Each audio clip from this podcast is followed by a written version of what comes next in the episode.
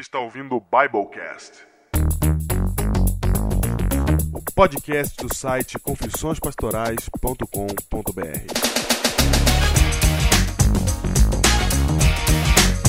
Eu sou o pastor Diego Barreto, distrital de Pedreira, na capital de São Paulo. Eu sou o pastor Júnior, distrital de Ubatuba, no litoral de São Paulo.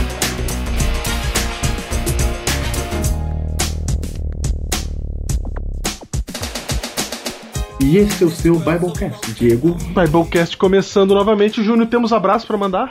Temos abraços. Ah, abraço é o que não falta. abraço que não falta. Eu quero dizer pra você que encontrou com a gente em algum momento e falou, pastor, manda um abraço. E eu disse sim, claro que eu vou mandar. Eu, provavelmente eu anotei seu nome em algum lugar que eu não tô achando agora. Então, assim, Vou ajudar o Diego. tenha dó de nós. Ele perdeu mesmo. É. Perdeu. Tem uns nomes Pede que eu de novo. anotei, cara. Eu falei, nossa, eu preciso falar. Então vamos começar mandando um abraço para a Tia Church, Diego. Tia Church? Tia Church. O que, que é Tia Church? Tia Church. é- Vem lá do sul, É a cara. igreja do Tio Guevara? Não, não, é Tia de Gaúcho. Ah, Tchê, entendi. É, Tia de Gaúcho. Ei. Você sabia que tem um grupo denominado Tia Church? E que é ouvinte do Biblecast? Diego? Não sabia não, cara. Como assim? É, mas eu encontrei o Bruno. Ah, Bruno, lá na pós-graduação, e Bruno faz parte lá do negócio. não conhecia, cara, o Tchê Church. Mas como é que é? É Uma, uma, uma galera? É um- uma igreja? Como é que é? Ah, é, um, é como se fosse um, um grupo alternativo da igreja adventista ali, né? É uma galera. É uma galera, exatamente. Legal. Um abraço pra galera do Tchê Church, então. Aí, tá vendo? Lá pra baixo. Lá pro sul do Brasil. Mais pinguins do Biblecast é aí. Mais pinguins. Eu tenho aqui também, Júnior, abraços para enviar aqui. Quero mandar um abraço para Luiz Silva e Tati Avelar, que são dois heróis ouvintes do Biblecast lá de Belo Horizonte, que eu tive o privilégio de receber na minha casa. Eles não são adventistas, vieram lá de Belo Horizonte para correr aqui em São Paulo. Na verdade, o, o Luiz veio fazer a primeira maratona da vida dele aqui. E aí Ó. ele aproveitou para passar aqui e conversar com a gente. Cara, foi sensacional. Não dá para descrever. Eu não vou gastar aqui ah, o testemunho dele, porque se eu tentar resumir aqui, contar o testemunho do Luiz, não vai ter o mesmo efeito que um dia vocês ouvirem o Luiz contando o que que foi que aconteceu na vida dele. Então, muito legal conhecer o Luiz e a Tati. Gente finíssima os dois. E eu quero mandar um abraço pra eles. O, Lu- o Luiz fez a prova aqui em São Paulo, completou a prova da primeira maratona que ele correu aí. Ó, tá vendo? Ó, um abraço então e valeu pela visita. Muito bom mesmo. Legal, aí, Diego, que maravilha. Diego, você foi na igreja de Guarulhos, cara? Eu fui na igreja de Guarulhos também, é verdade. Ah, Você sabe que eu já fui pastor em Guarulhos, né? Bem Não, lembrado. não nessa igreja, né? Ah, é verdade. Aliás, eu fui nas duas regiões de Guarulhos. Eu fui na, na região que você já foi pastor e na região que você não foi pastor Foi, exatamente. ainda. Você você foi na Central, é isso? Central? Eu fui isso, fui no, fui no Jardim Normândia. Conhece? Conhece? Ah, olha, verdade. Olha, cara, você foi no Normândia. Eu fui no Normândia. E fui também na Central de Normândia, Guarulhos. terra dos heróis, dos heróis Fabiola Isso, e Marcos. exatamente.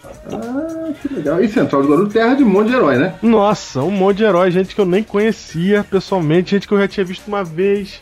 É, e- nossa, muito herói lá. Gente que foi Lembrando- no Fator 40. Olha aí, cara, lembrando de Tati Barreto, né? Tati Barreto. Tati Barreto não tava lá quando eu fui, mas Ah, era Tati de lá. Barreto, é, Tati Barreto, que nos apresentou a Central de Guarulhos. É verdade, foi a Tati Barreto que, que colocou o Biblecast lá pro pessoal conhecer. Foi, foi.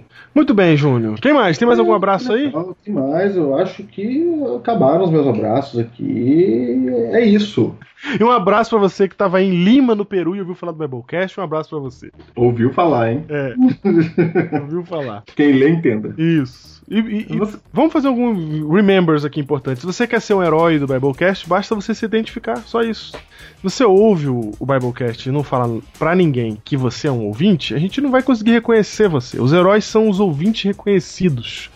Se você quer ser realmente reconhecido, você faz parte do grupo lá no Facebook chamado Heróis do Biblecast. Mas não pensa que é só chegar chegando, não, hein? Não chega chegando? Não, não tem mais essa de chegar chegando. Não Agora- chega chegando. Como é que é? Agora tem no portão os Como é que é o nome? Guardiões. Os guardiões do Biblecast. Que eles vão perguntar pra você se você ouve mesmo, há quanto tempo que você ouve, você responde e pronto, tá dentro. E- Por que, Diego? Por que, que tem isso aí? Fala aí pra mim. ah, porque Por quê? tem gente que é curiosa, nunca ouviu um programa, mas quer saber o que, que é, entra lá pelo Facebook primeiro, antes de ouvir um programa, e começa a causar porque pega o bonde andando e quer sentar na janelinha. Então, pra evitar que haja esse tipo de descompasso entre nós, quem é ouvinte é quem realmente faz parte do grupo lá no Facebook.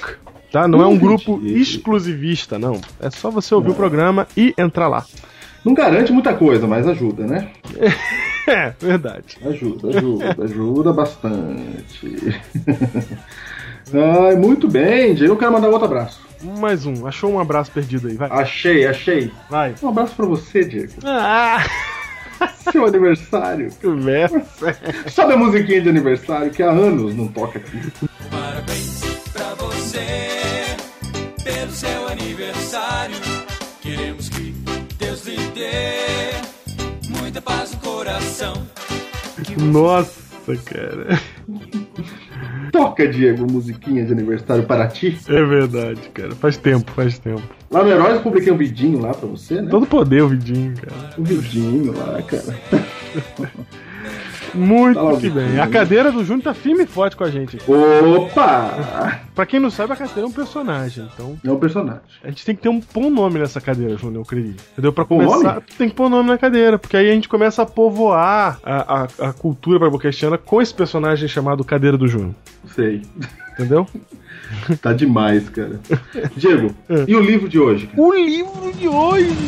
Tu Tem livro de hoje, Diego? Vai! O livro de hoje, Júnior. Você lembrou uma coisa muito importante. É. Se chama Crônicas do Reino. Opa! É, não, eu vou falar já do livro de hoje, mas primeiro, só Hum. avisar pro pessoal que o livro Crônicas do Reino se esgotaram fisicamente. Mentira! Tá Se esgotaram fisicamente. Na verdade. Tu. Na verdade, não. Na verdade, fisicamente, pra- para venda física, se você quer pegar o livro de papel na sua mão, Hum. eu ainda tenho muito poucos exemplares. Tão poucos que eu, que eu posso falar que se esgotaram. E nós Ah, não eu estamos mais vendendo pelo site oficial. Eu tenho um pouquinho aqui também e eu vou sair correndo com eles.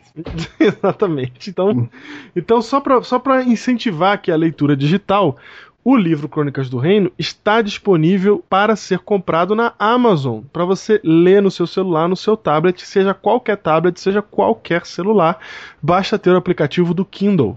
E o livro é mais barato no- no- na versão digital do que na versão física. Então, ah, acabou o livro, puxa, meu, não vou conseguir ler.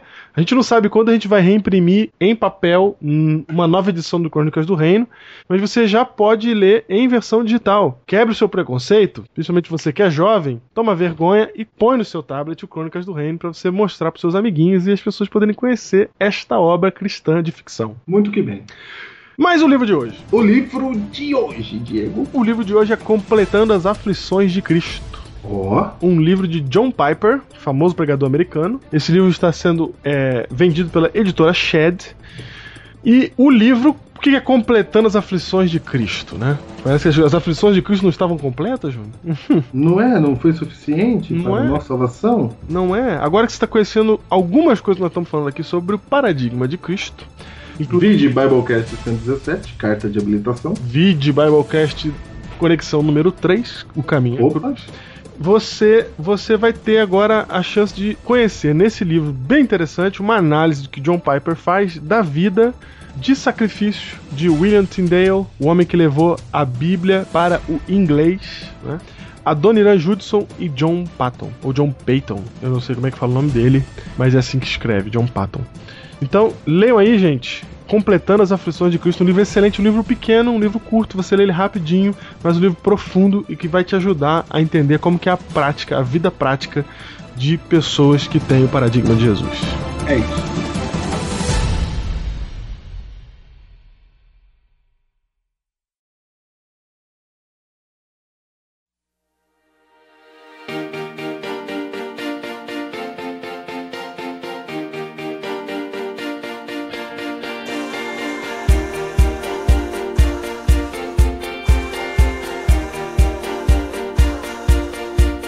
You hold the weight of the world, still I don't slip through your hands.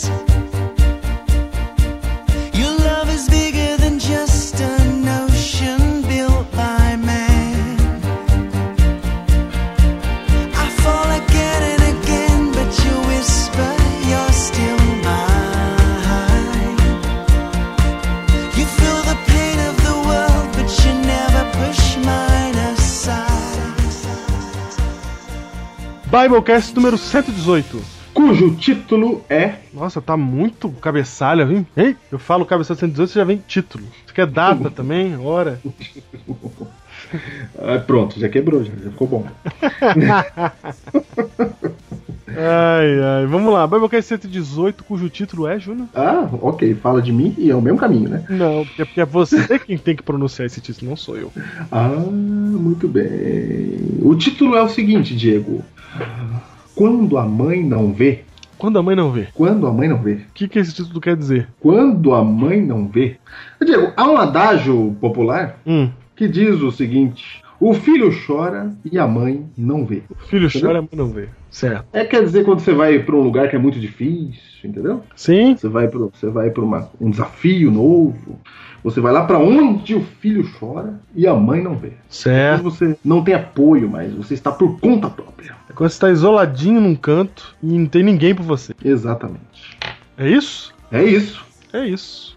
É esse é o título. Quando a mãe não vê. E o legal é a gente falando sério isso, né? É, exato. Porque é sério mesmo. E por que a gente escolheu esse título? Porque a gente vai Por quê? falar aqui agora do salmo mais terrível que eu conheço da Bíblia. É, você acha que é o mais? Que eu conheço, eu falei que eu conheço. As pessoas elas gostam de interpretar as coisas que eu falo de maneira esquisita. Outro dia eu falei que no Pupilas em Brasas aí que eu, eu não conhecia nenhum filme que tratava do assunto e pronto, já estavam dizendo que eu disse que não existia Que não filme tinha. sobre o assunto. é. Eu falei que eu não conheço. É, então tá bom. É que, é que salmos não são muitos na Bíblia, né? Não, então, eu nunca li Entendeu? todos os salmos. Ah, então eu não queria chegar nesse ponto. porque Eu não queria chegar nesse ponto. de Você não ter que falar isso. Você não queria que eu fizesse essa declaração pública. Não queria, não queria, não queria. Pois é, cara. Eu- Pode ser até que em algum momento da minha vida eu já tenha lido todos, mas eu não me lembro de todos, com O certeza. salmo mais terrível que eu conheço, ele leu três, né? É, não, não, também não, o né? 23, o 91 e o 88. Eu tenho vários sermões que são salmos. Mas tem muitos salmos que ainda não são sermões. Então, Sei. vamos colocar assim que é mais bonito. Vamos lá então, gente. Ah, você que já leu todos os salmos, você julgue. Julgue você mesmo. Julgue você mesmo, exatamente. E o Salmo 88 é um salmo, Júnior, impressionante. Um salmo que mexe com a gente, cara. Porque ele é um salmo que fala exatamente do filho que chora e a mãe não vê. Cara, mas não vê mesmo. Você já sentiu essa sensação? Você já, você já esteve nessa situação em que você tá em desespero, em que você tá precisando de, de ajuda, de auxílio e parece que não tem ninguém ouvindo seu choro. E é precisamente disso que trata o Salmo 88. Que o Salmo 88 é um choro. Fizeram uma pergunta pra mim, Diego. Hum, Morreu uma moça aqui uhum, no parto, certo. parto, que ela ia ter um bebê. Uhum, E ela tinha apenas 27 anos. certo. E fizeram a pergunta pra mim assim, ó. Por que, que Deus não salvou ela, né? Aham, Pergunta normal de ser feita, né? normal, normal. E eu acho que esse salmo responde isso também, Diego. Responde. Responde, você vai ver que responde. já- Aguarde. Essa não é uma pergunta dessa única pessoa que você tá falando. Essa é uma pergunta geral. Geral, geral. Muitos perguntam e se perguntam isso, né? E esse é um salmo que, sim, pode ajudar a responder essa pergunta. Pode ajudar. O salmo que a gente tá falando aqui é o salmo 88, né, Júnior? Então acompanhe com a gente, pega a sua Bíblia e acompanha o salmo 88. A primeira coisa que a gente tem- deve pensar sobre esse salmo, Júnior, é, é olhar aqui qual que, é a, qual que é o contexto dele, que salmo que é. E se você Uhum. tá lendo ele numa Bíblia aí, você já vai perceber que esse salmo, ele é um salmo sapiencial. Diego, antes de você explicar o que que é sapiencial, Uhum. me explique. O, quem não está lendo a Bíblia, está lendo aonde o Salmo 88? Pode estar tá lendo no tablet, no celular e no computador. E algumas dessas versões não tem subtítulo e não tem a, o cabeçalho dos salmos. Só para ficar claro. Ok. Vamos lá. Nesse caso, nós encontramos aqui que é um salmo didático de Emã, no versículo 1 do capítulo 88. O que seria sap- sapiencial? De sapiencial, de sabedoria, né? Ó, por Sim. isso que ele é didático? Isso, porque ele tá aí para ensinar. Oi. Meu, tá escrito mesmo, né, cara? Não tá escrito aí? Tá escrito mesmo, cara, que ele é didático. ok. Então, a gente vai fazer uma primeira leitura desse salmo Sim, e aí a gente vai ver o que a gente entende dele, ok? ok. E aí a gente já vai começar a descobrir uma coisa sobre o que é sapiencial na Bíblia, né? Olha, eu tô gostando. Então vamos lá. Então leia aí, Júnior. Ca- Verso 2 verso dois em diante. Do que? Ah, não. do que do dois? Desculpa, lê um então em diante. Lê um. em diante. Ai, meu Deus. Ó Senhor Deus da minha salvação. De noite clamo diante de ti. Chega a tua presença a minha oração. Inclina os ouvidos ao meu clamor. Pois a minha alma está farta de males e a minha vida já se abeira da morte. Sou contado com os que baixam a cova. Sou como um homem sem força, atirado entre os mortos. Como os feridos de morte que jazem na sepultura, dos quais já não te lembra. São desamparados de tuas mãos. Pera aí, Júnior. O cara tá mal. Tá, cara. O, ma- o filho chora, cara. A minha alma está farta de males. Sabe quando você tá cansado de ter tanto problema? Você tá cansado de ter tanta miséria e desgraça na sua vida que isso chega te cansa da miséria. E aí você fala, minha vida tá à beira da morte. Eu, eu, eu sou contado com aqueles que baixam a cova. Eu tô, eu tô. Me conta junto com o que vai morrer, porque, cara, a minha situação tá terrível. Tá ruim, cara. Tá ruim, tá ruim, continua. Tá ruim. Seis. Puseste-me na mais profunda cova, nos lugares tenebrosos, nos abismos. Sobre mim pesa a tua ira, tu me abates com todas as tuas ondas. Júnior. Nota que ele, que ele, que ele aplica a Deus, né? O sofrimento, né? Sim, ele tá falando com Deus, né? Tá rogando a Deus. E aí ele falando. Porque assim, no contexto hebraico, Júnior, é, tudo que acontece na vida de alguém, Deus permitiu. É Deus, é Deus. Tudo Né? é Deus. Então, assim, se ele tá nessa miséria, é porque Deus que colocou ele nessa situação. E eu tenho certeza que tem muita gente que tá ouvindo a gente agora que tá se identificando com essa situação, porque eu já me identifiquei muito com esse, com esse capítulo. A primeira identificação, Diego, é você ter a liberdade de falar assim com Deus quando você tá ruim, cara. É, na, ve- eu não sei se é liberdade ou se é ousadia do desespero.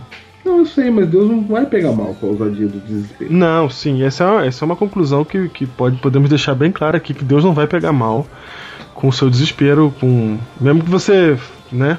n- Com tanta coisa acontecendo, você fala, não é possível que, que Deus não esteja fazendo nada a meu favor, ou não. Né, ele tá permitindo que isso tudo aconteça na minha vida. Ele não vai pegar mal com isso. Ele não vai falar, Uhum. ih, olha lá, tá pondo a culpa em mim.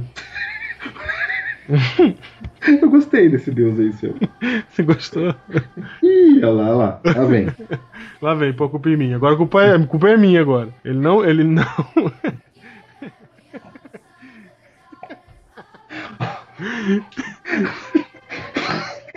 Ai, meu Deus. Esse, É o Deus do Porta dos Fundos mesmo. cara. esse, teu, esse teu risada contida, ela só piora as coisas pra mim. Ai, ai. Mas é, Ai, meu Deus do céu. Eu gostei, cara. Vem pôr a culpa em mim, né, cara? Não é levanta a nuvem, vida, vida, vida. Então, Júnior, é... mas o cara tá muito mal nessa história toda. Ele tá mal e ele. Eu não vejo rancor no que ele tá falando pra Deus, não. Ele só tá dizendo: olha, eu tô sobre muito. pe- o pe- Eu devo estar sobre o peso da tua ira. Porque tu me abaixo com todas as tuas ondas. Tipo, é, vem de todo, lu- todo lado, né? Esse todas as ondas aí é a ideia do negócio que vem sem você esperar, numa força que você não espera, numa direção que você não espera. E, e constante. E re- Então, assim. Eu já senti isso, eu tenho certeza que tem gente que tá ouvindo aqui que já sentiu. Momentos, Você já mesmo, Diego. Você já mesmo. momentos da minha vida em que eu achava, eu tinha certeza que. Que eh, no céu eles estavam. Pegaram dois nomes, jogaram um dado no meu nome deu um. Porque não é possível que tanta coisa dava errada com uma única pessoa. E eu tenho certeza que você que tá me ouvindo aí, provavelmente já tem em algum momento da sua vida tenha sentido isso ou vivido isso. É exatamente isso que o, que o escritor do Salmo tá, está relatando aqui. Esse sentimento de eu tô cercado, não tem, não tem o que eu posso fazer, né? pelo contrário, todas as coisas parecem conspirar contra mim. Por exemplo, Diego, o caso da pergunta lá que me fizeram. Imagina um pai Uhum. que leva a esposa pro hospital pra ter um filho Aham. e ele volta sozinho com o bebê, cara. Terrível, cara. Terrível. Meu Deus, cara. Como que, que esse cara ora depois, né? É. Vou fazer o que agora? Como é que eu vou fazer? Versículo 8, Júnior. Apartaste de mim os meus conhecidos e me fizeste objeto de abominação para com eles. Estou preso e não vejo como sair. O cara tá Os sozinho e ele é Tá motivo ruim. de vergonha. Exatamente. Os meus olhos desfalecem de aflição dia após dia. Venho clamando a ti, Senhor, e te levanto as minhas mãos. Mostrarás tu prodígios aos mortos, ou os finados se levantarão para te louvar? Aí ele começa a argumentar com Deus, né? Você vai deixar eu morrer, Deus? Porque na hora que eu morrer, É, eu vou ter que vir morto aqui louvar? eu não vou nem poder louvar. Então, se o senhor quer tirar algum proveito da minha vida, tem que ser em vida, não em morte. Foi. é isso mesmo. É bonito o ser humano usando argumentos. Eu acho legal também. Eu acho esse salmo muito interessante, porque o cara tá argumentando com Deus. É, cara. É muito humano. Ele é humano. é. Não, a Bíblia é humana, cara. É. É humano mesmo. 11. Será referida a tua bondade na sepultura? A Bíblia tua humana, a Bíblia fidelidade- humana é um problema sério a frase a Bí- a Bíblia humana. É, humana no sentido de que ela entende o ser humano. Isso, ok. Que Deus entende. Deus é humano, entendeu? Humano é aquele que se compadece. Não humano, porque foram os humanos que escreveram. Sai dessa. É outro babocast aí. Eu sei, cara, não sou eu, tô só Eu sei. o papel do advogado diabo. Não tô falando com você. Advogado de quem? Do diabo. Aí, ó. Tá vendo? Aí. de quem? que eu tô advogado. Também tô fazendo advogado do diabo de quem não gostou de ter falado de advogado do diabo. Ah, é verdade. É, Tudo bem. 11, né? 11. Será referida a tua bondade na sepultura? A tua fidelidade nos abismos? Acaso nas trevas se manifestam as tuas maravilhas? E a tua justiça na terra do esquecimento? Mas eu, Senhor, clamo por ti, a ti por socorro. E antemanhã já se antecipa diante de ti a minha oração. Olha aí, ó. Esse, ele tá n- naquela que você prova- talvez e- e já saiba como é que é. Que é aquela situação em que você dorme e aí você acorda de manhã, a primeira coisa que você vem na cabeça é o seu, é o seu problema. E aí você já acorda pensando assim: eita, mais um dia e o problema ainda tá aqui. E já tá orando, já acorda já orando. É, é, é, o texto fala assim, ó, antemanhã, ou seja, antes de amanhecer, você já sabe, já antecipa diante de, de ti a minha oração. A minha oração já tá chegando pro- pra você antes de amanhecer, porque a primeira coisa que eu penso, que eu durmo, que eu acordo pensando é nos meus problemas, nos meus problemas. É isso mesmo. Um detalhe importante, que no versículo 13 começa com um mas. Porque ele vem falando da desgraça que ele tá. Ele fala, eu tô perdido, eu tô, sua mão pesa sobre mim, as ondas me, me, me derrubam, eu tô sozinho, não tem ninguém por mim, eu tô em aflição, mas eu, Senhor, clamo a ti por socorro. E agora eu tenho certeza que tem gente achando assim, agora esse salmo vai pra parte da libertação. Não, era isso que eu ia falar.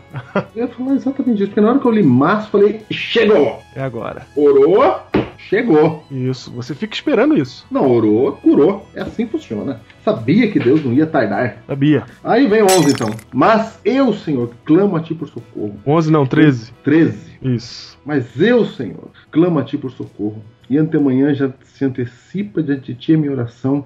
Porque rejeita, Senhor, a minha alma e ocultas de mim o rosto?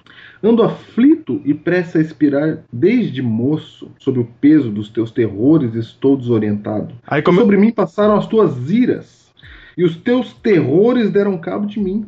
Aí você começa a ficar preocupado, porque só falta dois versos pra terminar o, o capítulo. E ele tá ainda na parte da desgraça. Tá, tá, na desgraça. Mas, é que- não, é, vai vendo Deus, cara. Hum.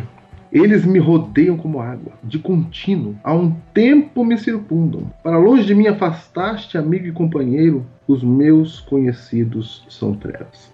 Acabou. Isso aqui é um hino, viu, Diego? É um hino. Ponto É hino. final. É hino. É, isso aqui é hino que canta, tá? É- Salmo é hino. é. Gostaria de lembrar isso. Não, inclusive no verso 1 diz que é cântico. Can- can- Cantor, isso aqui é música e canta. Isso. Can- Mensagem musical, canta. Canta. Isso. Cantou o menino. Cantou, acabou, morreu, já deu. Acabou. A última frase é os meus conhecidos são trevas. É isso. Acabou. É isso. Acabou, não veio. Imagina Cara, Deus, a música acabando. Afastaste, amigo e companheiro. Os meus conhecidos são as trevas. ficou bom você cantando, cara. Gostei. Cara, que terrível esse salmo, cara. Acabou, cara, acabou, não tem nada. É o filho chora. O que a acontece? mãe não vê. É isso, cara. Cara, vocês perceberam? C- Vocês leram com a gente o Salmo? Ah, isso é um detalhe muito importante, eu devia ter veio falado, né? Se você não tá com a Bíblia na mão, Hum, bateram o carro, hein? não. Ah, Júnior! Caramba. Tem um monte de povo no carro, cara. Bom, muito bem. É isso aí. Minha dica é esteja com a Bíblia na mão, mas se você tá dirigindo e quiser arriscar o- dar um spoiler no programa, vai lá. Júnior, só tem miséria nesse texto. O filho chora, mas não vê. Eu me lembro uma vez que eu. que eu. Só pra explicar um negócio aqui, Diego. Ah, Quando a gente falou a mãe não vê, é por causa do ditado popular, né? sim, exato. Nós não estamos chamando Deus de mãe, né? Entendeu? Tem Tá É, que explicar a ida e a volta. É Tem, tem, tem. É verdade. Então, assim, só pra deixar claro, né?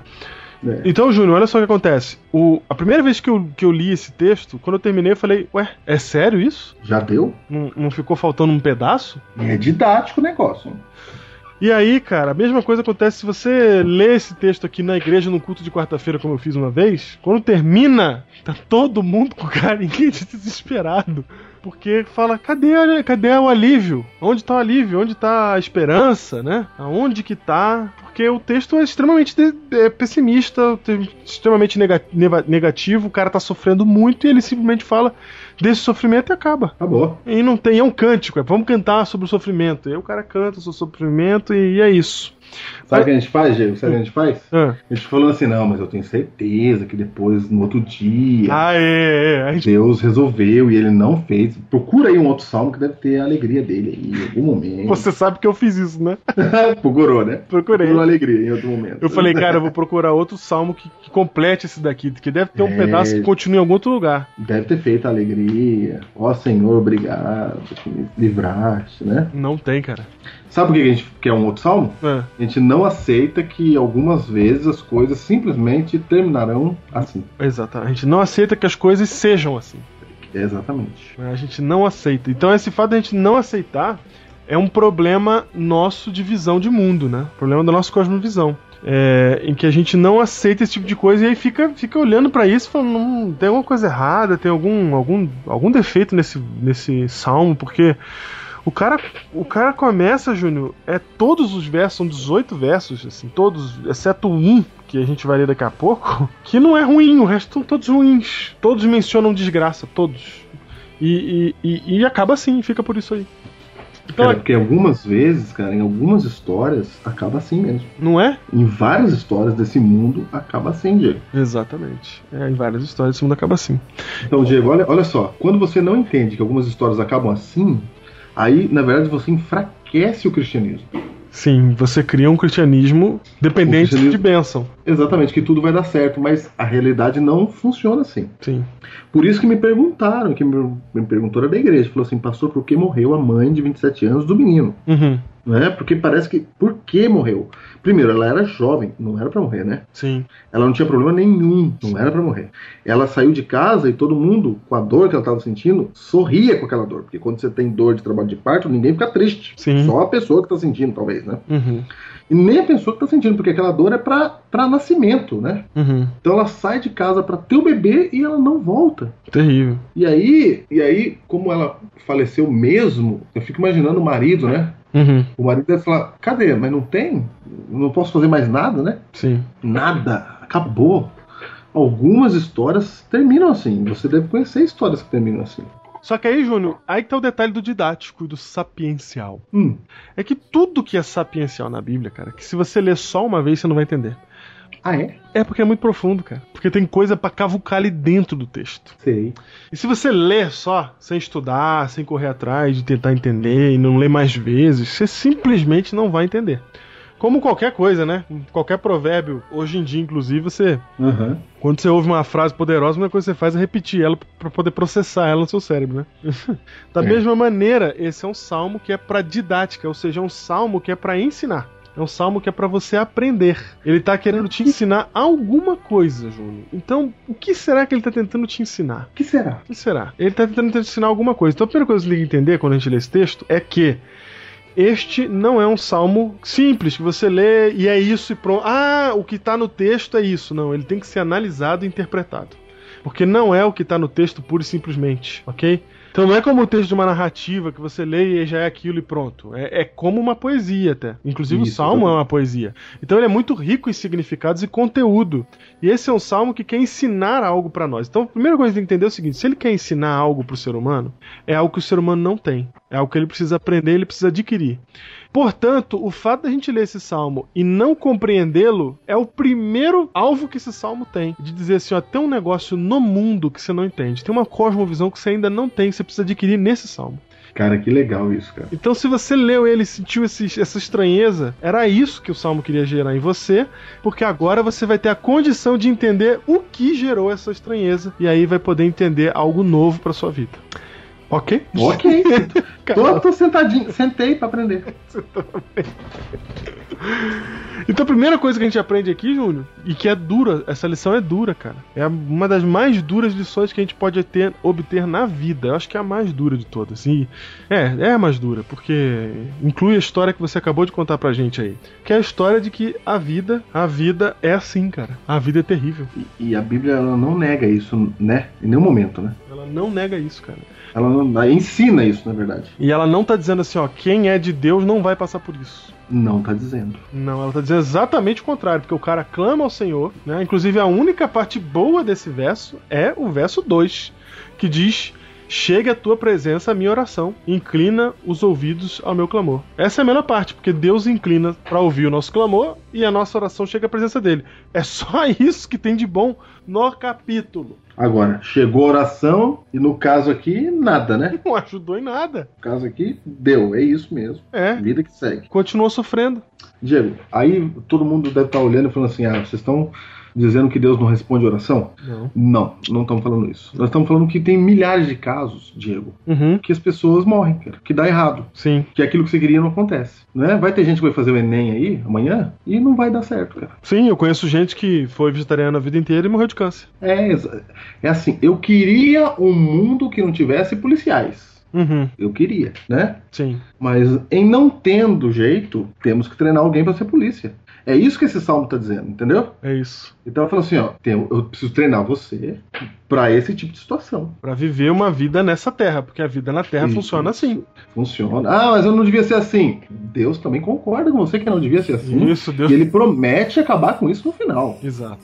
só para lembrar. Mas enquanto ele não vem, No- Né? Uma novidade, Deus é contra esse tipo de vida, como você também é. é do mesmo jeito. Assim como Deus é contra a criminalidade, como o governante é contra a criminalidade, mas ele, ele treina policiais, né? Sim. A gente não senta no canto e fala assim, ah, não devia ninguém roubar o outro. É, não devia, mas e aí? Entendeu? O Salmo tá falando do mundo real, Sim. das coisas como elas são, não como elas deveriam ser, e não como Deus gostaria que fossem, e como eu gostaria que fossem. O Salmo tá falando das coisas como elas são de fato. E eu fico muito alegre quando eu percebo que a Bíblia ela encara o mundo como ele é de fato, Aham. entendeu? Entendi. muitas pessoas que não creem em Deus, não creem na Bíblia, têm a sensação de que a- o mundo, o universo descrito na Bíblia, ele não existe na prática. É coisa de gente alienada, é coisa de gente que não tem estudo, entendeu? Aham. Na prática não funciona assim. Mas a, a Bíblia, o Deus bíblico, ele não funciona assim. Ele, ele trata do mundo como ele é de fato. E aqui tá fazendo isso. É isso, o mundo é assim. É, é o mundo é assim. É, i- é isso, não tem assim. o- a Bíblia não tá escondendo isso de você.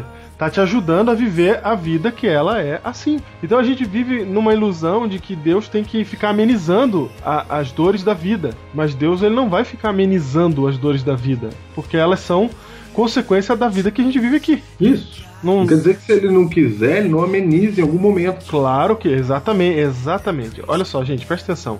Toda vez que Deus interfere a nosso favor, ele tá dando um bônus. Não é a realidade. É isso. Entendeu? Agora a diferença? Quando Deus ele te, te cons- ele, ele, ele é possível pra ele, porque ele tem vezes que não é possível por nossa própria causa. Uhum. Às vezes uma coisa que a gente quer muito, porque assim, ó, para você ficar inquieto e ter um problema na vida, basta você desejar a coisa errada. Pronto. Certo? A coisa não precisa estar certa. A coisa só precisa ser desejada pra te causar um problema, uma ansiedade.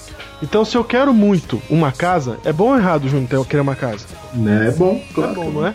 Se eu quero muito ter um, um namorado, é bom ou errado? É bom, claro. É claro que é bom. Agora, essas coisas são boas, mas elas podem causar ansiedade em mim? Claro, Podem me trazer problemas? pode. Você tá entendendo? Então a questão não é se a coisa é boa ou ruim, a questão é o que que ela gera em você. E ela pode gerar em você ansiedades tais que, que seja é, para Deus que não quebra o nosso livre-arbítrio, ele não vai entrar em você e falar, ó, para de desejar isso daí. Não, é, é a sua liberdade que você tá usando para desejar esse tipo de coisa. Aí você fala assim: ah, mas eu, eu desejo somente a paz. Não, bem-vindo ao clube, né? Todos nós que moramos aqui nessa terra desejamos essa mesma paz que você deseja. Todos nós. Inclusive, Mas, inclusive o déspota que rege a Coreia do Norte, ele também deseja paz. exatamente, mas ah, o que Deus está falando aqui é o seguinte: não está funcionando. não adianta, cara. Não está funcionando, o ser humano. não, está conseguindo, né? Uhum. Vamos lutar aí para um mundo melhor. Não está funcionando. E não estamos dizendo que também que você tem que parar de lutar para um mundo melhor. Sim, Mas não está funcionando. As pessoas continuam ruins, né? sim. As pessoas continuam matando umas às outras. É isso. Ou seja, o mundo real ele é real. ué. Não temos que viver nele. Sim, e, e ele é real e duro, é isso. O mundo é assim. Não é esco- história de conto de fada que termina bem, cara. Não é história de conto de fada que termina bem, que no final a gente tem que esperar. A gente espera sempre o final do salmo que fala, e aí, e aí pela manhã se renova, e tarará, e tarará. Ok, cara, isso inclusive é parte da realidade e interferência de Deus a nosso favor. Mas você tem que entender que a realidade mesmo é essa daqui. Cara, você- é por isso que a interferência de Deus a nosso favor a gente costuma chamar de milagre. É, exatamente. Porque ela não é o caminho da realidade. Porque milagre é raro. E ele é raro na Bíblia, né? Na Bíblia, é. Na Bíblia o milagre é raro. Né? Você pode ler a Bíblia aí, não tem milagre toda hora na Bíblia. Aham. Por exemplo, Quantos mortos ressuscitaram na Bíblia? Dá pra contar no dedo, não passa de 10. Não passa nem. Tô chutando aqui assim, né? O quê? Quantos mortos ressuscitaram na Bíblia? Ah, não. É. Tem aquela lista de, de. de muita gente que não dá pra contar, mas assim, de, que a gente conhece pelo nome, não passa de Nome, 10. nome. Não, não, não. Não, não. É pouca gente. Pouca gente. Então você não pode falar, ah, vai orar e vai ressuscitar. Cara, a Bíblia não disse que é assim. É, exa- pelo contrário, pelo contrário. Num relato de contrário. 6 mil anos, se você tem 7, 5 nomes que ressuscitaram, o que que ela tá dizendo é que milagre é raro, não que é, é que é muito. Isso, exatamente. O que não é- Então você não pode inverter, inverter o negócio quando você vem pra igreja. E você começa a achar que o milagre é o normal. Ô Júnior, se você pegar a Bíblia inteira, todos os milagres da Bíblia, pra uma história de 6 mil anos, é pouco. É muito, mas é, mu- Diego, é muito pouco. E a gente começa a pegar isso daí e transformar isso em coisa corriqueira do dia a dia, como se fosse assim. É, não, quer ver, ó, milagre mesmo, né? Ba- Você vai encontrar milagre na época de Moisés, né? As pragas, etc. Marca e Abril. Você vai encontrar na época de Elias e Eliseu, Josué. né? Josué ali, né? Não, é Moisés, né? Ah, sim, ok. Você- Moisés é, ali, Moisés. época de Moisés. Depois você vai encontrar Elias e Eliseu. Depois você encontra em Daniel, ó, já tá longe, hein? É verdade. Você encontra em Daniel, depois de Daniel você encontra, sabe quando? Diego? Cristo. Só em Cristo, é. De Daniel a Cristo tem 600 anos. Você já viveu quantos aí? Você fala assim, ah, nunca vi milagre. Exatamente. Ah, eu não creio em Deus porque eu nunca vi milagre. Ah, a Bíblia não falou que era você ia ver, É. não é? Aí depois de Cristo, aí tem, Cristo, os apóstolos ali, fim. Tem períodos de centenas de anos sem nada, Sim. né? E, de- e muita coisa que não foi relatada. Ainda que houvesse coisa que aconteceram, a Bíblia não relatou. Se você olhar por amostragem, na verdade, o que ela tá dizendo é que, olha, não é assim tão comum como você pode pensar, segundo as pregações neopentecostais de hoje. É, chama milagre. É. De vez em quando, muito de vez em quando acontece. Exato. Né? Senão, tava ressuscitando um monte de morto, né, cara? Uhum. É, exato. Senão, senão era só falar assim, ah, tô com AIDS. Ah, não tem problema, vai na igreja ali e resolve. Ah, é, é. O que, que eu faço? Eu oro e vai dar certo. Não, não. Isso é o e- a exceção. E a Bíblia trata como exceção. Isso. Ah, Esse salmo tá me ensinando e me colo- e falando assim, tá vendo? É, O mundo que você vive, é assim, é o mundo tá aí. É, Deus não pode anestesiar a realidade, Júlio. porque se ele anestesiar a realidade, na verdade é o diabo que tenta anestesiar a realidade, tá? É ele quem precisa anestesiar a realidade. Por isso que você pre- tem, você tem que beber, usar droga. Por isso que você tem que procurar vícios aqui nesse mundo, porque você precisa anestesiar essa realidade. Se você consegue anestesiar, o problema deixa de ser problema, a dor para de doer e tá tudo certo. E aí a vida aqui passa a ser suportável. Quem precisa disso, quem, quem necessita desse argumento, é, é Satanás. Deus não pode anestesiar a realidade, porque seria um mal maior. É a mesma coisa que você falar assim, olha, s- s- você já viu, eu conheço, eu tenho um amigo que ele enfiou a mão no moedor de cana, Júnior. Você já não, imaginou? foi porque, qui- não foi porque quis, não. Não né? foi porque quis, não, não foi. Ele enfiou a mão sem querer. Ele tava tentando pegar alguma coisa lá dentro, que tava engripada, e aí desengripou e a mão foi dentro, foi junto. Imediatamente ele conseguiu parar, né? E, e aí, ok, a remoção foi feita, etc. Graças a Deus não aconteceu nada muito- de muito terrível na mão dele, não. Mas, Júnior, imagina se a mão dele estivesse anestesiada. Quando, Ele não parava. quando que ele ia perceber que a mão dele tinha entrado? cara. Quando chegasse no ombro, né? É, exatamente, entendeu? Você entendeu o problema da anestesia? O problema da anestesia é que ela não cura a doença, ela só maqueia a doença. E se Deus deixar e permitir que a gente viva nessa vida aqui sem perceber o tamanho da nossa doença e o que ela causa, isso é muito mais danoso do que a justiça de deixar a vida ser o que nós fazemos dela. vida, vida. E é isso. E o que o Salmo tá dizendo aqui, Júnior, tá nos ensinando é que a vida é assim, a vida é dura mesmo, filho. E às vezes você vai chamar e clamar por Deus e, e vai ser necessário não te responder, e aí você vai se sentir assim, como quem tá sozinho, como quem a mãe não vê, né? Como quem Deus não atende, como de- quem Deus pesa a mão sobre, sobre você. E, e é isso, é essa a sensação do momento e, e a vida é assim. Aprendeu? Aprendeu, foi muito bom. É pra, apre- é pra aprender, né? É pra aprender. Você falou um negócio pra mim outro dia Hum, que ajuda a resolver o problema da menina grávida que faleceu. certo. Não é que ajuda a resolver o problema que ela faleceu, né? Sim. Esse problema é Mas- insolúvel. É, ajuda a você pensar sobre ele de uma maneira diferente. Por exemplo, ela morreu com 27 anos, a gente olha pra nós e diz assim, ó, morreu jovem, né? Isso, jovem, jovem, muita vida pela Por, frente. por que, que Deus não fez alguma coisa, né? Só que tem um detalhe, Diego, todo mundo que morre aqui, mesmo que morra com 120 anos, pra Deus morreu jovem. Exatamente.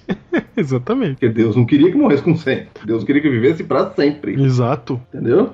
Então, quem morre aqui, pra Deus, tá morrendo como? Jovem. Jovem. Então, quando vo- você só se compadece de quem é jovenzinho, né? Uhum. É, Deus se compadece de todos, porque ele não queria que morresse ninguém. é isso. Era Deu. pra ter vida eterna. Então, Diego, morre, morre todo mundo jovem, cara. Ó, todo mundo Da, um jovem. perspe- das per- da perspectiva de Deus, né? Isso. Aí você falou outro dia pra mim que imagine a eternidade como uma corda de um quilômetro, certo? Certo, uma corda de um quilômetro. Se a sua vida fosse uma corda de um quilômetro. Estamos colocando um quilômetro, sabemos que a eternidade nunca ia acabar, mas é só pra entender aqui. É, porque não cabe na nossa cabeça a eternidade, vamos usar um quilômetro aqui. Vamos usar um quilômetro aqui, né? Senão já, quem tem transtorno já para aqui, né? Não, e se a gente falasse 100 quilômetros, por exemplo, ia- É, dava na mesma. dava na mesma e, e- e ia dar uma travada no pessoal. É, então calma, calma, toque, calma, toque. Vem com a gente. Imagine a vida eterna, uma corda de um quilômetro. Se alguém vive 100 anos, é como se você tirasse um milímetro dessa corda, Uhum, certo? certo? 100 anos tirou um milímetro de uma corda de um quilômetro. Se eu cortar um milímetro de uma corda de um quilômetro, que diferença faz, Diego, para a corda? Nenhuma. Nenhuma. Então veja só. Deus, quando olha as mortes aqui, neste mundo, ele tá vendo o- um milímetro cair da corda.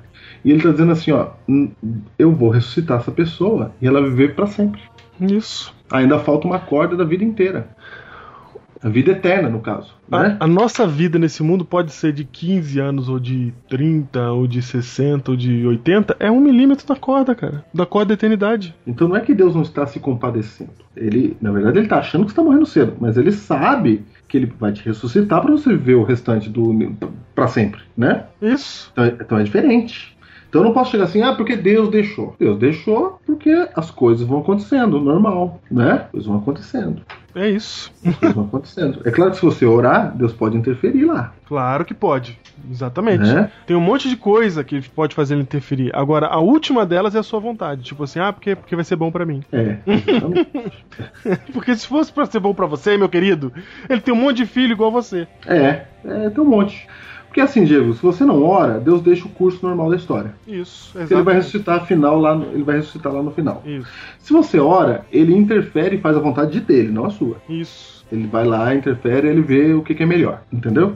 Se ninguém, se ninguém orou pela menina grávida, Deus chegou e falou: deixa o curso normal da história que depois eu ressuscito ela, entendeu? Sim, Se alguém orar, ele fala assim: ah, tá bom, já que você pediu, eu vou ver o que, que eu vou fazer lá. É. Aí ele analisa tudo e aí resolve. Mas ele não. Ele não a gente, essa emoção que a gente tá sentindo é diferente, né? O jeito que a gente vê é diferente do jeito que Deus vê. Primeiro, porque ele tem a solução do problema na mão dele, né? sim. que é a ressurreição e vida eterna garantida para todos aqueles que, que, que, que forem salvos, né? Sim, Então é diferente. Ou seja, é um, é um paradigma quando a gente olha para as coisas acontecendo, a gente está olhando daqui, do meio do. do não é?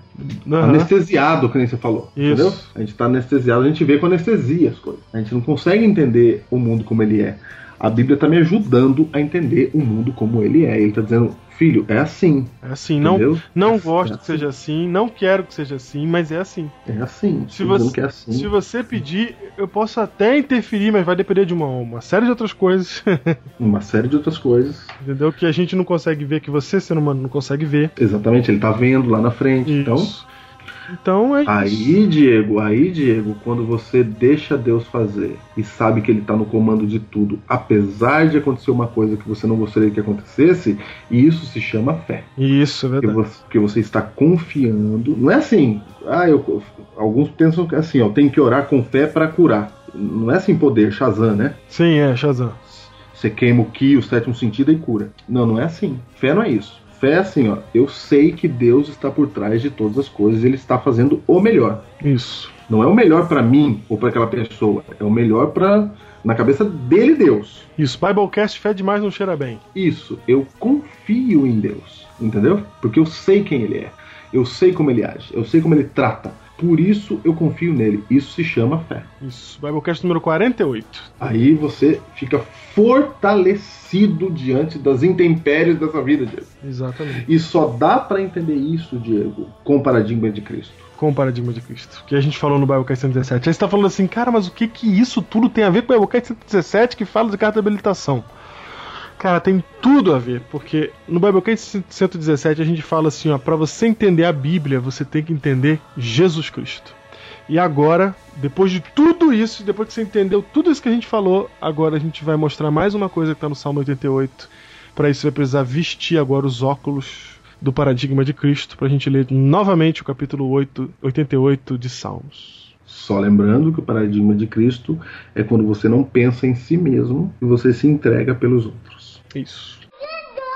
vida, vida. O texto diz assim: chega a tua, verso 2, chega a tua presença, a minha oração, inclina os ouvidos ao meu clamor. Inclina os ouvidos ao meu clamor é muito interessante, né? Porque tá falando que tá pedindo pra Deus descer os ouvidos dele pro nível do, do clamor dele, né? Uhum. Pois a minha alma está farta de males e a minha vida já se beira da morte. Júnior, Eu posso dizer que ele estava pensando nele o tempo todo? quem? O orador aqui, o, o orante, o orante? Quem tá o tempo todo pensando nele? É, aquele que ora aqui? Então, você poderia até dizer se você não soubesse quem é, né? Sim. Porque esta oração que vocês estão lendo aqui no Salmo 88 é um salmo messiânico. É uma oração que provavelmente foi a oração de Cristo. Porque quem está falando as palavras desse salmo é o próprio Messias. E é por isso que você vai encontrar essas afirmações como a minha alma está farta de males. Júnior, que, por que, que a alma dele está farta de males, Júnior? Tô sentadinho no cantinho. A alma está farta de males, porque sobre Cristo caíram todos os pecados da humanidade, e minha vida já se abeira à morte. Não dá pra gente dizer que essa é uma oração que Jesus orou quando estava no Getsemane, mas com certeza essa ideia não sai da nossa cabeça. E não importa se essa oração foi literal ou não, esse é um salmo messiânico. E ele está fazendo referência a tudo aquilo que o Messias viria a passar, porque esse salmo, obviamente, foi escrito muito antes de Jesus. Mas aqui a gente vê alguém que está farto de males e à beira da morte. Sou contado com os que baixam a cova. Sou como um homem sem força. Precisamente como Jesus estava no Getsemane, sem força. E um homem contado aos que baixam a cova, porque a sentença da morte dele já tinha sido lançada e os soldados já estavam indo na direção de prendê-lo.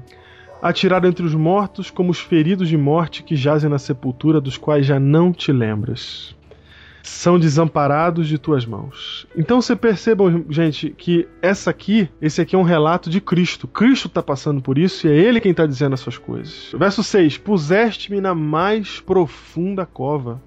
Ô Júnior, ninguém havia morrido até a morte de Jesus, né? Porque a morte de Cristo, a morte, a morte de todo mundo é- é um sono até, a- até o juízo final, Sim. exceto a morte de Cristo. Por isso ele é o primogênito entre os mortos. Ele era a morte eterna. Exatamente. E aí ele fala. Morte pelo pecado. Eu não fui na co- em qualquer morte. Não foi em qualquer cova, cara. Foi na mais profunda, nos lugares tenebo- tenebrosos, no- nos abismos. Sobre mim pesa a tua ira. Júnior, sobre, a- sobre quem pesou a ira de Deus? A ira! claro! A ira, o cálice. Por favor, Pai, se possível, passa de mim esse cálice. O cálice é a ira de Deus. Jesus foi esmagado pelas nossas transgressões. Quem esmagou? Quem esmagou? O pai, ele mesmo. A ira de Deus. A ira de Deus. Tu me abates com todas as tuas ondas. Apartaste de mim os meus conhecidos e me fizeste objeto de abominação para com eles. Júlio, o que aconteceu com os conhecidos de Jesus? Já foram tudo embora, cara. Menos um. João. Menos João. E ele virou objeto de abominação para com eles? Sim, Os discípulos diziam, né? Puxa, pensávamos que era ele. é verdade. Estou preso e não vejo como sair. Os meus olhos desfalecem de aflição. O que matou Jesus não foi, não foi as dores do corpo, mas a aflição do espírito. Dia após dia venho clamando a ti, Senhor, e te levanto as minhas mãos. Mostrarás tu prodígios aos mortos? Ou os finados se levantarão para te louvar? Júnior, agora o texto vai explicar por que, que Jesus ressuscitou. Será referida a tua bondade na sepultura? A tua fidelidade nos abismos? Acaso nas trevas se manifestam as tuas maravilhas e a tua justiça na terra do esquecimento? Júnior, a razão pela qual Cristo é ressuscitado é porque ele morreu inocente. Ele era o próprio louvor de Deus, ele era a própria bondade na sepultura, ele era a própria maravilha que tinha sido lançada nas trevas. Ele era a própria justiça que tinha sido colocada na terra do esquecimento. E como essas coisas não podem permanecer assim, porque seria injustiça, Ele ressuscita. ele ressuscita. Mas eu, Senhor, clamo, clamo a ti por socorro, e antemanhã já se antecipa diante de ti a minha oração. De madrugada que estava vivendo as agruras do Getsemane, né? Foi, foi. Por que rejeitas, Senhor, a minha alma e ocultas de mim o rosto? Essa frase Nossa, lembra que me- alguma coisa? Por que me desamparaste? Meu Deus, meu Deus, por que me desamparaste? Ando aflito e prestes a expirar desde moço. Júnior, você conhece alguém que desde moço, desde jovem, já sabia que ia morrer? Já conheço. Hum. Chama Cristo. Se chama Cristo. Já Cristo. E essa aflição se instalou no coração dele desde esse momento que ele percebeu que ele era o Cordeiro de Deus que tira o pecado do mundo na festa pascual quando tinha 12 anos de idade. Porque você acha que Cristo viveu animadinho, sabendo que iria morrer daquele jeito. né? Isso, vocês acham que estava tranquilo pra ele, beleza. Ah, ele ficava vendo o povo ser crucificado e falou assim, ó, é, joia. Não, e outra coisa, Júnior, eu acho que, assim, a, a crucifixão já era um negócio suficiente pra aterru- atemorizar o cara. Agora, se Jesus conhecia o Salmo 88, barbas de molho, meu amigo. Porque. Não, eu, eu acho que ele nem precisava ler, ele tava sentindo isso aqui. É, é, exato, exato, perfeito. É? é. Salmo 88, ele revela o sentimento de quem foi Cristo a vida inteira. Isso. Se ele, se ele pede assim, pai, se possível, passa de mim esse cálice. Cara, isso não é um pedido à toa. É, é chegar assim e falar: Senhor, tô aqui nos 45 do segundo tempo. Fiz tudo que tinha que fazer, né? Vivi tudo que tinha que viver aqui na Terra. Já vim aqui, já vivi, já me instalei aqui como ser humano, etc. Larguei a coroa, larguei tudo. Tô aqui passando por isso. Sou toda hora criticado por esses caras que não entendem de nada e se chamam no teu nome. Eu tô aqui passando por tudo isso. Mas tem como evitar essa última parte? Porque ele viveu angustiado com essa última parte. É, cara, era essa última parte que angustiava, porque era a ira de Deus que estava sendo lançada sobre ele. E aí ele, e aí Deus fala não, né, cara? Deus fala, não. Deus fala não, sabe por quê, Júnior? Porque na vida tem coisas que a gente tem que fazer, que a gente tem que passar e pronto, essa é a realidade. E no caso de Cristo, para um bem maior. Exatamente, Pra salvar a gente ele ia ter que morrer. Júnior, ele termina dizendo os meus conhecidos são trevas. Era tudo que ele via do Getsemane até a hora em que ele fala está consumado. Tudo que ele via que estava em torno dele, que o rodeava como água, diz o texto do verso 17. Tudo que o circundava eram as trevas, porque os amigos já não estavam mais com ele também. O que, que esse texto está dizendo pra gente, Júnior? Diego, tá dizendo o seguinte: eu não tenho o direito de achar que eu tô sofrendo demais, cara. Se eu sigo um Deus desse aqui. Entendeu? Eu não Aham. tenho direito de achar que eu tenho que ser li- livre de todo sofrimento. Sim. Sendo que um Deus fez tudo isso por minha causa. Não que ele cobre isso de nós, que a gente passa por sofrimento, não tem nada disso. É o jeito que a gente encara as coisas, né? A gente me encara como um filho mimado que É. não quer passar por nenhum problema. Mimadinho, a gente quer tudo pra gente. Mas o Deus que a gente segue, ele passou por isso, tudo aqui por nossa causa. E isso ensina que a gente vai passar algumas coisas por causa dos outros também. Uhum. A gente precisa passar E- por causa dos outros. Isso ensina muitas coisas. Isso ensina que o paradigma de Cristo ele tá acima do nosso bem-estar. Não, mas é Mas que- completamente acima do nosso bem-estar. Que fazer o bem pro outro pode ser a mais terrível das realidades humanas, segundo nossa visãozinha medíocre e terrena. Cara, fazer o bem pro outro pode ser as mai- a mais terrível das realidades. É isso mesmo. É isso. Você já fez o bem e foi enganado, etc. Diego, é a mais terrível das realidades. É fazer Isso. o bem pro outro. Às vezes você fala assim: ah, eu faço tudo certo, eu sou honesto, eu sou íntegro, eu não faço nada errado, eu tô sofrendo. E quem rouba tem todas as coisas aí. O cara rouba, o cara faz tudo errado, o cara é um mentiroso, é um sem vergonha, um salafrário, e ele tem todas as coisas. Tá certo.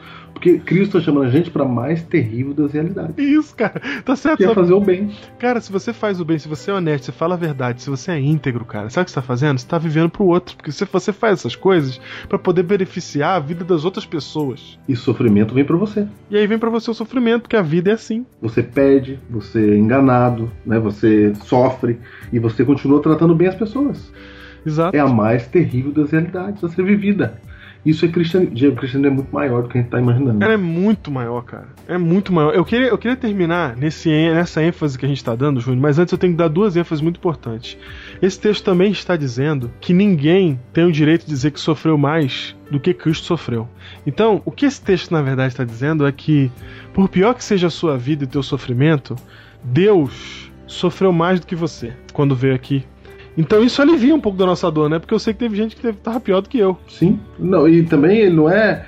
Deus não está olhando lá do alto e dizendo sofre aí para eu É. testar você, para ver se você tem fé. Ou assim, ó, eu já sofri tanto que agora se dane seu sofrimento. É. Não, ele não tá falando isso. Eu só tô dizendo pra você o seguinte, que nesse contexto, o que está sendo revelado aqui é que Deus está dizendo assim, filho, eu sei que é terrível morar aí. Eu sei que essa realidade é a pior que tem e tem coisas que eu não posso fazer para anestesiar essa realidade. Então eu vou fazer o seguinte, eu vou aí passar com ela com você. Eu vou aí passar por essa realidade junto contigo. Então é que nem um, é que nem um pai que, que, que que o filho tá numa situação muito terrível por culpa do- das coisas que ele mesmo fez. O filho, o filho roubou, o filho fez as coisas erradas e foi pra cadeia. E aí o pai chega e fala assim: "Filho, eu vou ficar aqui na cadeia contigo. Eu vou passar por isso aqui junto com você." Cara, Deus tá dizendo assim: ó, "Eu tô com vocês, cara. A gente tá junto. Eu não, eu não sou um Deus que tô aqui de cima olhando pra baixo, vendo vocês sofrendo e falando isso é problema de vocês. Um- Eu, eu já eu tô aqui em cima, eu resolvo o problema de outra maneira, vai lá que eu já resolvi." Não, ele tá falando assim, ó, eu, eu resolvo, mas enquanto eu resolvo, eu tô contigo. Eu vou passar por esse sofrimento junto com você. E aqui tá a única coisa boa do, do, do texto, que é o verso 2, que ele fala que ele inclina os ouvidos pra nos ouvir.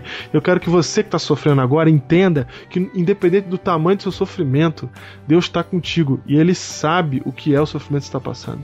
Ele sabe o que é o choro que você tá chorando. Ele sabe a lágrima que você derrama todo dia. Ele sabe o que é que tá acontecendo. Ele tá aí do seu lado. Parece que não. O, o personagem do, do capítulo 88, ele parece que Deus não tá ouvindo. Ele fala: Cadê o senhor? O senhor não tá me ouvindo. Eu tô aqui desfalecendo de aflição. E essa é a sensação que dá, porque essa é a nossa realidade aqui na Terra. Mas ele tá aqui, cara. Ele tá com a gente. Ele não nos abandona. Ele sabe qual é a nossa dor e ele passa junto com a gente pela nossa dor, pela nossa realidade. E Diego, quando você é chamado para ser cristão, para se batizar na igreja, entendeu? Aham. A gente sempre pensa que é chamado para ter benefício. Isso. Mas eu vou repetir de novo. Cristo está chamando você para a pior realidade que pode existir, que é fazer o bem pro outro. Cristo estava passando por tudo isso porque ele estava pensando nos outros. Uhum. Então, o cristão, ele é um seguidor de Cristo, é chamado para isso. É radical. Cristo está falando assim, ó, vem fazer o bem para as pessoas. Mas e aí, se eu fizer o bem, vai acontecer o quê? Então, tudo isso. Acontece isso. É isso que eu tô chamando você para ser. Cara, é uma entrega, é uma escolha do bem radical, Diego. Entendeu? Não é ser honesto porque é o melhor, entendeu? Aham. Não é, eu sou honesto porque é melhor. Ah, eu sou. Eu falo a verdade porque minha mãe me ensinou que tem que falar a verdade.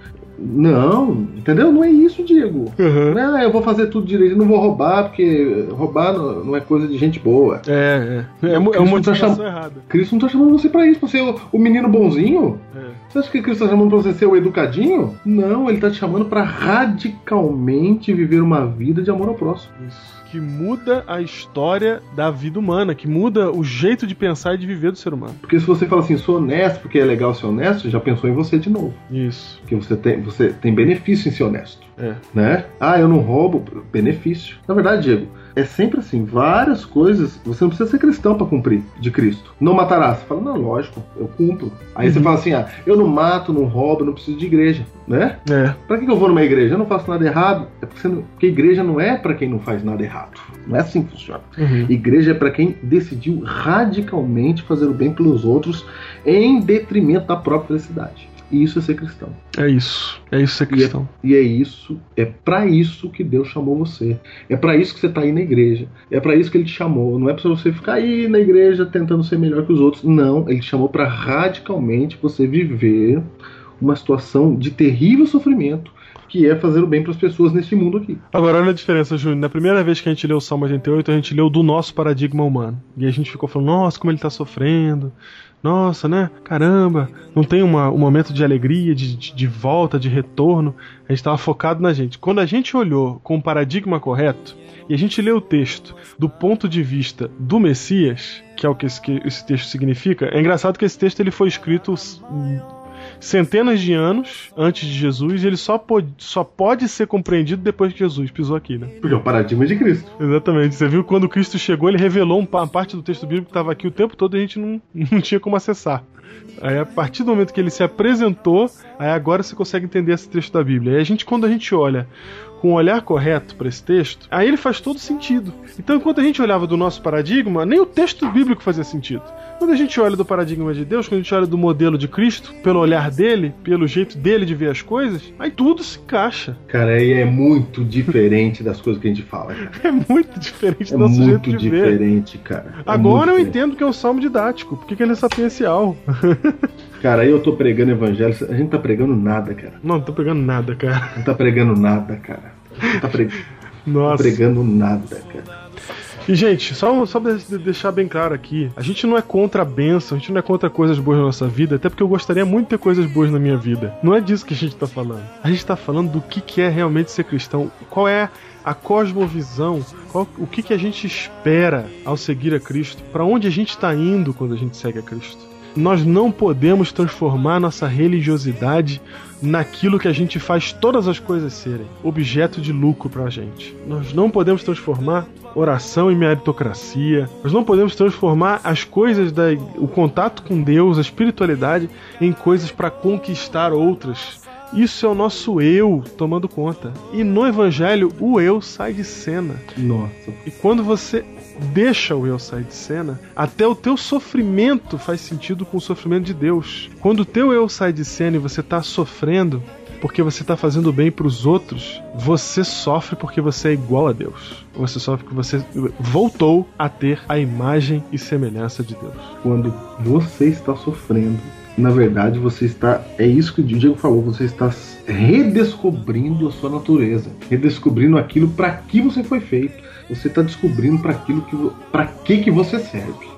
Então sirva para benefício dos outros. Carregou minha cruz.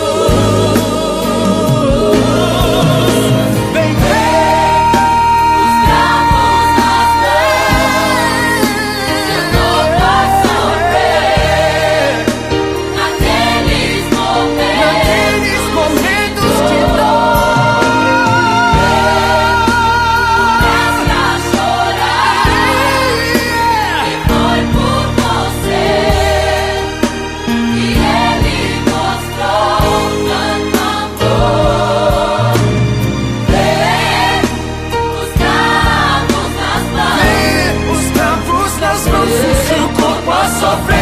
Momentos de dor. Te entregou por você.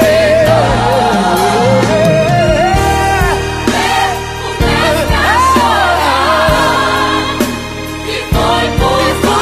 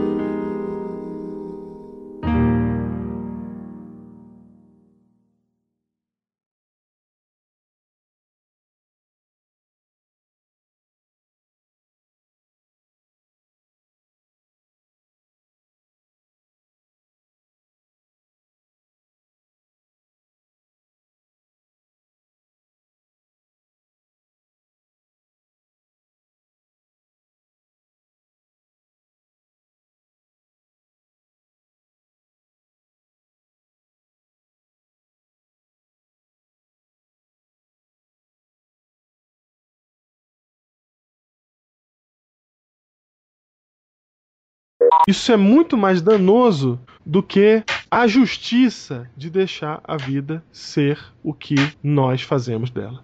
Cara, tá todo poder, cara. Você tá fazendo barulho aí, Júnior. Te- Não tem barulho nenhum, cara. Tá fazendo- Que barulho você tá falando? Check, check. Um negócio Eu assim, não tô cara. batendo em nada, cara. Não tá? Não, vai, vai, tenta aí, vai. Talvez esteja e não esteja vendo. É, você não tá me vendo. Você tá falando comigo e mexendo a mão aí, não vê. Deve de ser outra coisa. Sua mulher tá matando seus dois filhos. Ah, tá na hora de fazer eles dormir ali do lado. Ah, ok. então vamos lá. Biblecast número 107, Júnior. É o que é isso, cara? Mas estamos realmente louco. Como assim? Vai ter que começar de novo. Cara, É, porque não, vai, não vai dar, 117. cara. Não vai dar mesmo pra continuar desse jeito, cara. Caramba. Nossa, é muito tempo sem gravar. E eu vou dizendo pra você, cara. Hum. É 118 agora, né, cara? 118, eu vou até conferir. Você É, conferiu ferrou aí? tudo, ferrou tudo, cara. Tô entrando aqui pra ver. Olha lá, 117 carta de habilitação, cara. Hum, então vamos lá. Biblecast 18, vai, vai, do começo. 118. Eu sou, tá? Por favor. Tá. Ah, é verdade, esquecido.